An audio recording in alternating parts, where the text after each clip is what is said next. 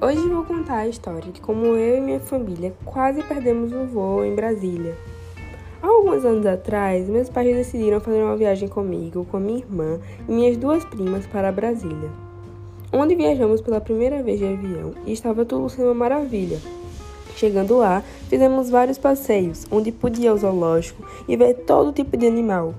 Foi algo marcante. Vi leões, tigres brancos, girafas, rinoceronte, entrei no borboletário, foi tudo incrível. Quando, quando estávamos no aeroporto, já para voltar para Maceió, começamos a ficar encantados com aquele tanto de loja que tinha no aeroporto.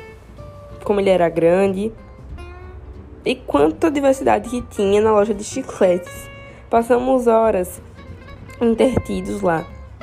Quando nos demos conta, já estava na segunda chamada do nosso voo para sair.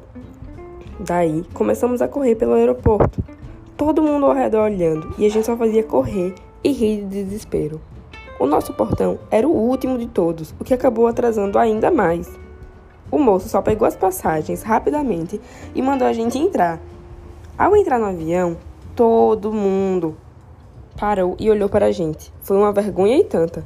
Só sentar e decolar. Altas aventuras.